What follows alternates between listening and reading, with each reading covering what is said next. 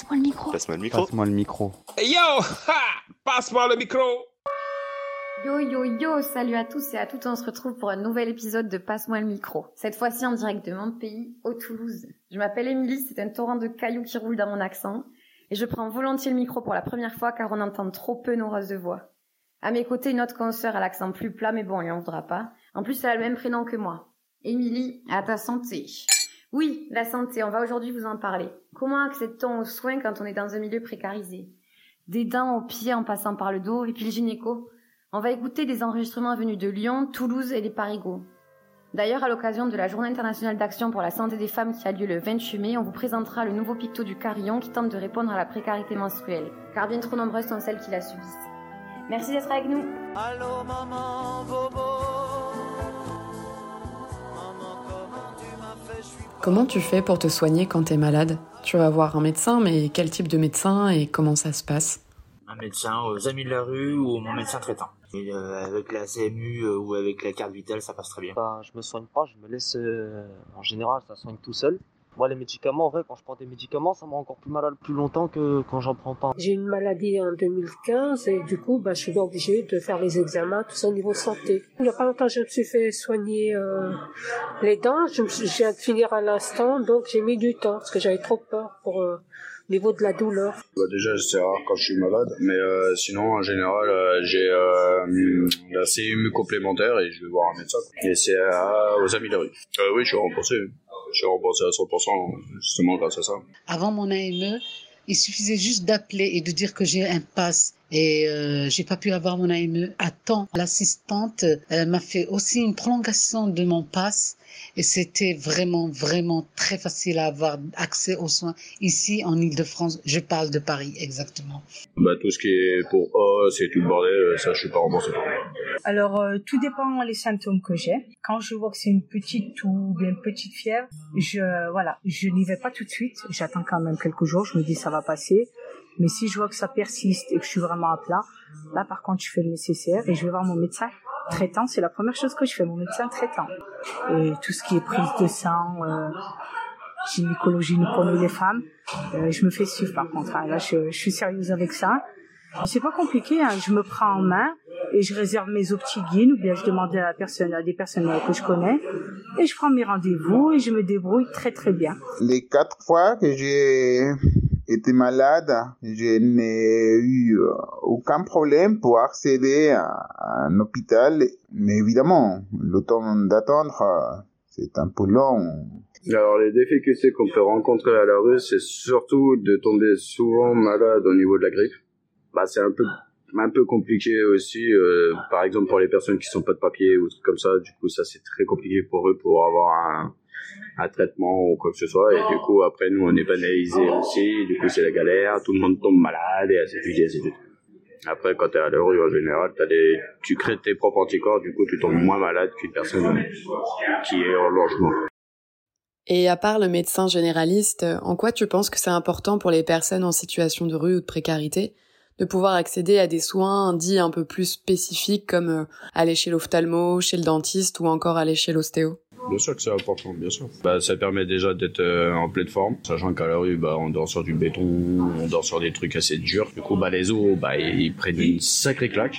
du coup, euh, si on peut essayer de remettre tout ça bien comme il faut, c'est pas mal. J'y suis jamais allé de ma vie déjà. Je sais même pas ce que c'est un ostéopathe de, ba- de base avant que vous m'expliquiez ce que c'était. Une personne euh, qui est à la rue, c'est peut-être plus, euh, il faut, faut qu'il ait accès. Il faut pas qu'il se laisse aller. Il faut qu'il fasse, qu'il se fasse suivre, bien sûr. Plus pour eux que pour nous, on va dire. Hein. Alors moi, je suis tout corps avec euh, ces personnes-là. C'est important, oui, oui. Normalement, ils ont une CMU. Autrement, il y a les médecins du monde qui vont, qui les aident au niveau de la rue, je pense. hein. Si, c'est important. hein. Ce qui est bien en France, euh, au niveau de la santé, c'est tr- c'est c'est très bien au niveau de la santé. euh, c'est pas comme dans les autres pays. Hein. Voilà. Pour vous faire un petit récap, depuis le 1er novembre 2019, la CMUC est devenue la C2S, complémentaire de santé solidaire. Elle permet en effet aux personnes à faible revenu de ne payer aucun frais de santé, des soins dentaires, optiques, auditifs, de l'hospitalisation et autres soins courants.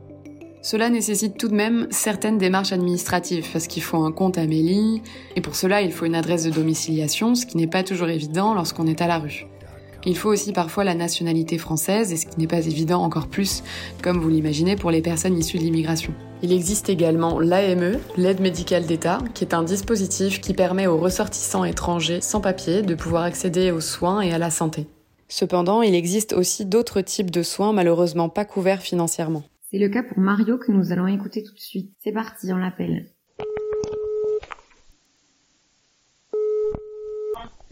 Allô Oui, ça va Mario Oui, ça va Ça va et toi Ouais. Du coup, est-ce que tu veux nous parler de cette gêne que tu dis quand tu marches et de cette euh, opération? C'est quoi qui t'arrive en fait? Alors, ça, ça a commencé euh, le, je, le 25 dé- euh, 29 décembre. Je me suis opéré la première fois le 29 décembre.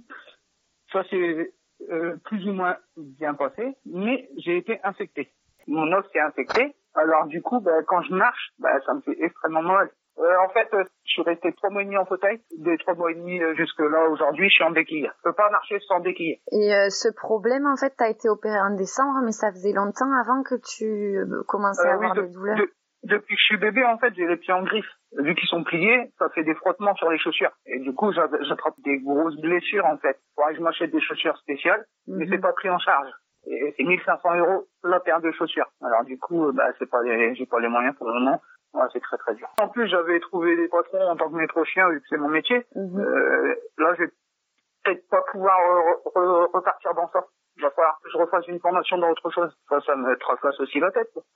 Merci Mario pour ton témoignage et on te souhaite beaucoup de courage pour cette nouvelle opération et un bon rétablissement surtout. Mais du coup, c'est quoi la solution pour faire en sorte que tout le monde puisse accéder à ce type de soins? T'envoies un message à Macron, tu lui dis vas-y, bouge ton cul.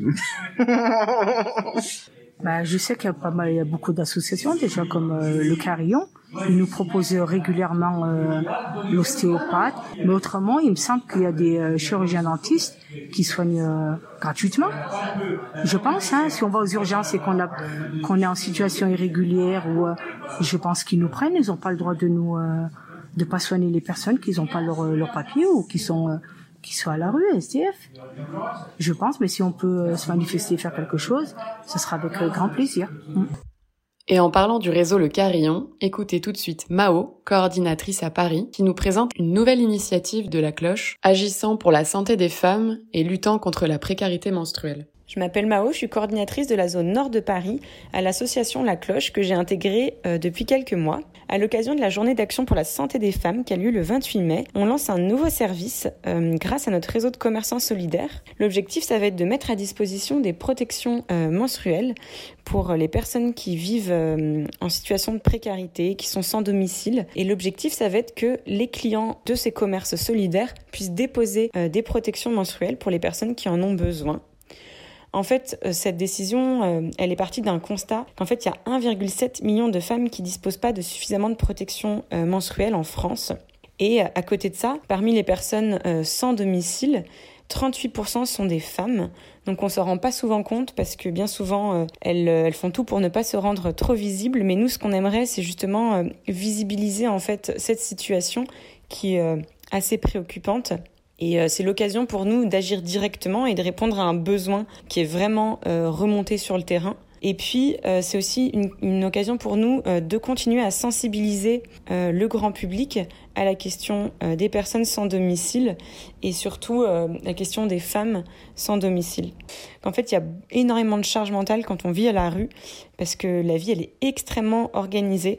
Souvent, les personnes sans domicile nous disent qu'elles passent leur temps à courir que ce soit pour aller au bain-douche, pour aller aux distributions, etc. Alors imaginez-vous en plus une femme euh, qui tous les mois, pendant euh, plusieurs jours par mois, a cette charge mentale-là de trouver euh, des protections menstruelles.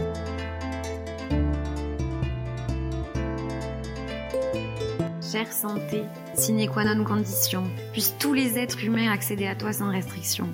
Que tous les corps soient des temples agréables à habiter. Trouvons des solutions à tous les cas particuliers car n'es-tu pas le bien le plus rêvé? Aujourd'hui on brandit ton nom pour dissoudre des libertés mais dans ce cadre-là peut-on encore t'appeler santé? N'oublions jamais que tu n'es pas uniquement physique, tu es toujours doublé entre corps et esprit. C'est ce qui te rend si riche et nuancé. Merci à tous pour votre participation. On se retrouve le 22 juin pour un prochain épisode sur le thème de la fête de la musique. On peut avoir tous les millions, tout l'argent du monde, elle s'achète pas. La santé, c'est primordial.